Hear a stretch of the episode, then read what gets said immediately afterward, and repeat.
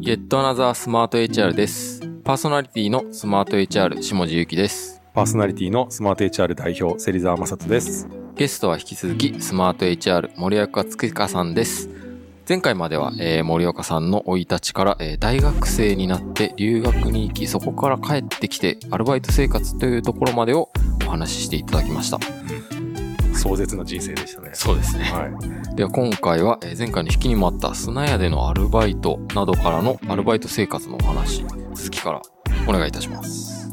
はい。スナイラのバイトの話をしゃまだ喋ってないじゃこないのですか。深掘れるのかどうか、はいあのあーすみません、私不勉強なんで、砂屋さんっていうのが一体どういうものなのかっていう。もう本当にあの砂を売ってるお店。あああ、のそれははい 2C なのか 2B なのか。トゥービーですね。やはり 2B ですかよらあね。2B ですそようですね。ね。なんか例えばゴルフ場の建設とあーかはいはいはい使うんですよね。なんかであの砂って基本的に海川から取るんで、うんうんそのまあいろんな国のあの各省庁に届け出を出したりとか、うん報告書を作ったりするっていう仕事があって、へまあ、そうーいうジムとかあともう5人ぐらいのちっちゃい会社だったんで、まあ、ちょっとしたこう総務的なのとか経理的な業務を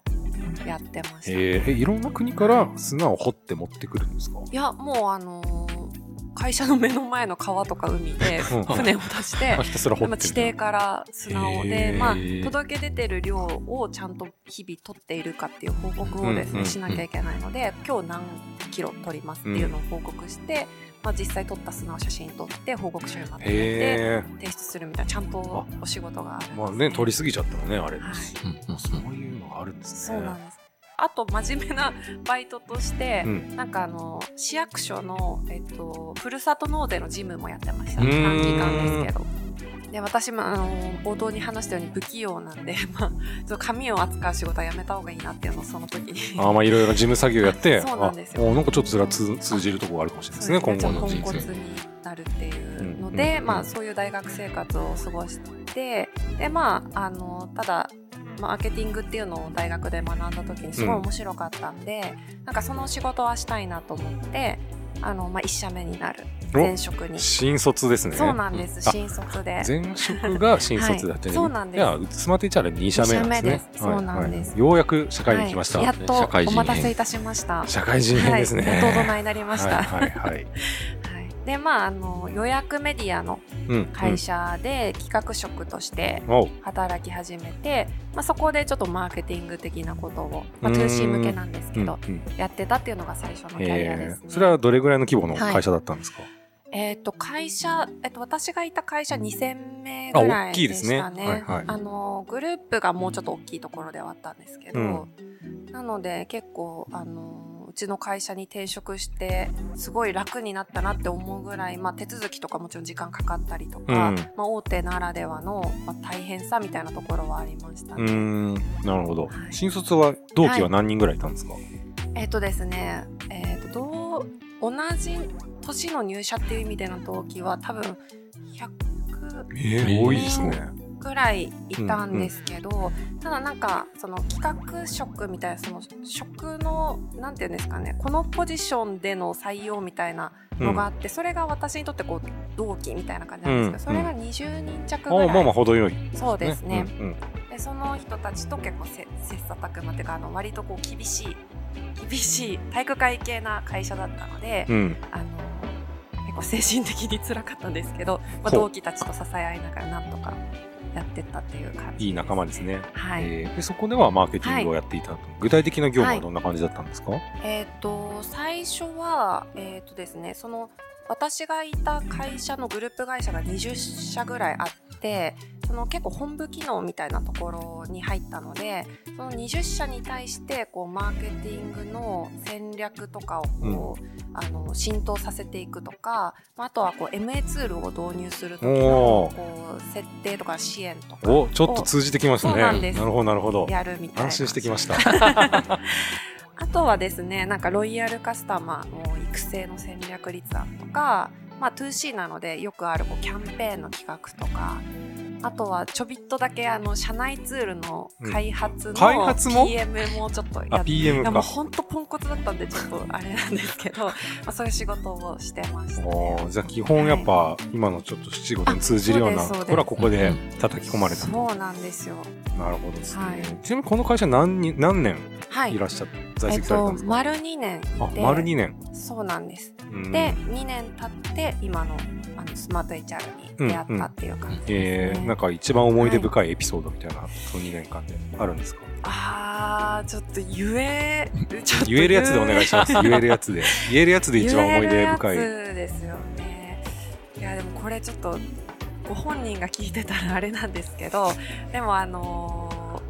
私あのこれは本当いいエピソードとしてお話ししたいんですがはいあの入社して最初にこう部署に配属される時にあの普段だったらあんまり新卒を取らない部署の方がその私がこういうのやりたいみたいなのをこうでかい声で言ってるのを聞いて、うんあの入りなよって言って、まあ、ある意味こう引き立ててくださったんですね、ですごいそうやって期待をしてくださってたのに、まあ、私がすごいあの使えなすぎてその人にもう毎日こう期待外れだみたいな。おーあ愛の無知がそうですね愛の無知が飛んできててあのお前はその給料分の仕事できてると思ってんのかみたいなうん話をされててなんかその時はすごい辛かったんですけどでもなんかそれがあったからこう給料分の仕事とはっていうのをすごい考えるようにうん、なるほどなってですねなんかその上司に叩き込まれたのが常に自分のこう販管費をプラスしたうんその自分のコストを考うんうんうんえておき、まあ、それを日割り計算してお ー1日の仕事がその金額を超えてんのかとなるほどですあねーそれをすっごい言われたのでなんかまあその考えそその教育方法が良かったのかちょっとまだわからないんですけど、ただなんかそれを言われ続けたからこそすごい頑張れたというかなんかその厳しさは私には合ってたなっていうのはすごい覚えてます。へえじゃあそれがい社会人としてのなんか礎みたいになってるんですか、ああそうかもしれないですね。あの私はあの皆さんに対してそう思ってるってわけではな いですよ。はい、あくまで自分の中のでもそれ心が頑張れたはい構えとしてってそうですね頑張れたっていうのはあります、ね。あでもいいいい先輩だったんじゃないですかそ確れかは。に、んそうですねん。なんかあのちょっとと話ですけど、はい少し前に、あのイチロー野球のイチローさんの記事がはいバズってて、何かっていうとやっぱ現代はその厳しい先輩っていうのがぱ世の中的に少なくなってしまって、まあ、今みたいなはい、ガツッと言ってくれるような人がいないみたいな記事がすごくバズってたんですよね。で結構わかるなっていう感覚ちょっとあって、はいで僕もやっぱ、まあ、社会人新卒の時ってエンジニアショックだったんですけどやっぱ当時結構怖い先輩とかいたんですよね、でもなんだかんだ思い返してみると当時そういう先輩とかから言われたはい結構厳しいフィードバックみたいのが今の礎になってるなみたいなのあるんですあよりまね。すよねなんか一回その、まあ、演じだったんでコードのレビューをお願いしたんですよはい先輩に、そしたらめっちゃ怖い先輩でなんかこう指さして1行目からこの1行目を説明しろって言ってぜ 全行説明させられるんですよで僕がちょっと説明できない行があるとはい説明できないコード書いてんじゃねえよって でそこの時点でこの行はもうダメみたいなはい感じで全部それやらされるんですよねでもうそれ以来もう説明できないことをするのやめようって思ってるんあですよでそ それはいまだにやっぱあっめっちゃ大て事なんか自分のその社会人としての一挙手一投足アウトプットはいに全てにやっぱ意味を持たせないと、なんか説明求められた時にやっぱつ困っちゃうんだなっていうのはすごいそこで怖い思いをしていやいまだに怖いな思んいかや大っ事でぱすよベースになってるかもしれないですね。まあ今でこそねアカウンタビリティみたいなはい、うんとこで、やっぱそういうのって大切だなってわかるんですけど、うん、やっぱそういう厳しい人って、思い返すと、なんうかん美化されますよね、ちそょうっと。まですねあ当時はめちゃくちゃ怖かったですね。そうなんですよねでもなんかあの逆にこう怖い思いせずにちゃんと育ってる人すごいなってす思ごいですよね。確かにそうですね。ストイックですよそうね。なんですよね。だからまあそういうあのまあ本当はもう言えないエピソードの方が多いんですけどでもなんか今思い返すと私もすごい美化されてて思い出がうんめちゃくちゃ良かったなって、うんあの私には合ってたなって思います。まあそれでね、成長した側の、まあ生存バイアス的なうんそう話ですねももちろんあると思うんですそうでね。まあここら辺はやっぱ難しいところですそようですね。ね。なるほど、なるほはど。いまあそんな感じで2年間過ごしまして、うちの会社に。そうなんです。来るとあのまあ転職活動をし始めてでもあのスマート HR もともともちろん知ってたんですけどなんか実際にそのカジュアル面談あのしませんかっていうのを言っていただいてから確か1週間で入社決めたのでうもうーん、めち早ゃいくですちゃね。早かったと思う何年はいですかえっと、19年の私は4月入社で、うんえっと、3月末で退職したんですけど、うん3月の頭ぐらいから、まあ、ちょこっと見始めたんですよ次の。もう一回こう辞めて、まあ、その働かない期間にちゃんと転職活動しようかなぐらいに思ってたので、あの3月頭に見始めてもう中旬が最終出社日とかあったんですけどその最後の1週間でスマート HR の入社を決めて、早いでです4ね月からっていう感じです。早いっすねそうなんですよ有給消化期間もクソもないみたいな感じですねそうなんですよあの今だから言えるんですけど、はいそのその面接とかのお話をもらった直後からその小笠原諸島に行く予定が入っててあなんかこれ聞いたことあるかもしれない 私1週間ぐらい音信不通になっちゃうと思ってその次行く会社に音信不通になるの申し訳なさすぎはいはいはていもう早く決めなきゃと思って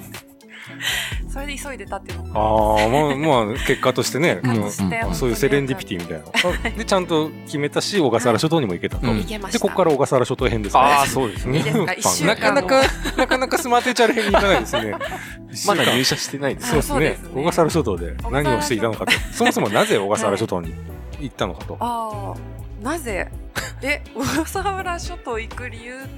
なぜ何そこにあるからみたいいやなんか小笠原諸島って最低1週間ないと船の便的に行けないな。あ、そうなんですねよ。あれなんそかう片道結構かかるんですよね。そうなんです丸1日かかるんですね、うんうでもう出航日とかが決まってるんで、まあ、1週間ぐらいないといけなくへて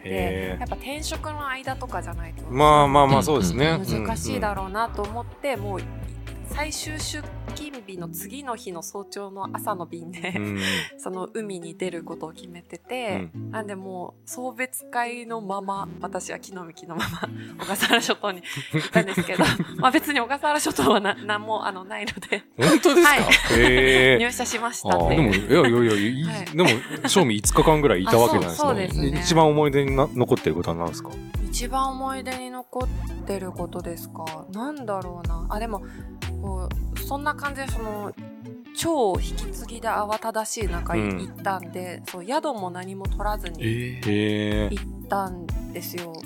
でめちゃめちゃその春休みシーズンでもう宿とか埋まりまくって何もかも埋まりまくってて、まあ周りの方にこうちょっとずつ宿をおすそ分けしてもらいながらちょっとずつや宿を、そう、そういう概念あるんですよ、宿って。畳ちょっ一と畳ここ渡すよみ泊まったていいいな。よみたいなああ、じゃあ日々なんですかこれ今日はこの人の、あこのそ住み。うですそうですねぬくもりですねあれ人のぬくもり確かにぬくもりで生かされております、へえ。ちゃっかり、ちゃっかりしてますちね。ゃっかりして帰ってこれました、うんうんうんはい、ウミガメを食べましたウミガメを食べたこれ、い大丈夫なやつ大ですか丈夫なあのまそうなんあ、です小笠原諸島の名物あがウミガメへでお肉が青色なんですよえええ。えそう本当かなちょっと待ってくださいいや、何の記憶を頼りに言ってんの ちょ今っとの待ってくだ話さいウミウミガメ肉青いウミガメのスープの話じゃないですよね。違いますでも青かった気がするんですけどやばい肉食べたのかなでも青うんお肉は食べました出てきました、ま、うわ軽く Google で今調べると普通に赤いま ごめんなさいごめんなさいじゃあ、まあ記憶が何かちょっとね記憶がちょっかとか書き換わっちゃってる間違ってるかもしれないまあでも美味しかったはい美味しかったです小笠小笠原諸島でははいなんかその死の危険にはいなるみたいなのなかったんですかさすがに死の危険には合いませんでしたね、うんうんでもまた行きたいなって思うぐらいすごい素敵であしたね、本当ですか、はい、めえっちー、ゃ良かったですは東京都ですけどね一応いそうですね、なるほどででじゃあいよいやっよ、とはいうんはい東京に戻ってきて4月から4月はそいうなんです、当時は2019年4月なので、何名ぐらいの、えっと本当に100人ぐらいうんで,、うんうんでちょうどその六本木一丁目のオフィスに引っそ越っかした初日半で蔵門したか、らは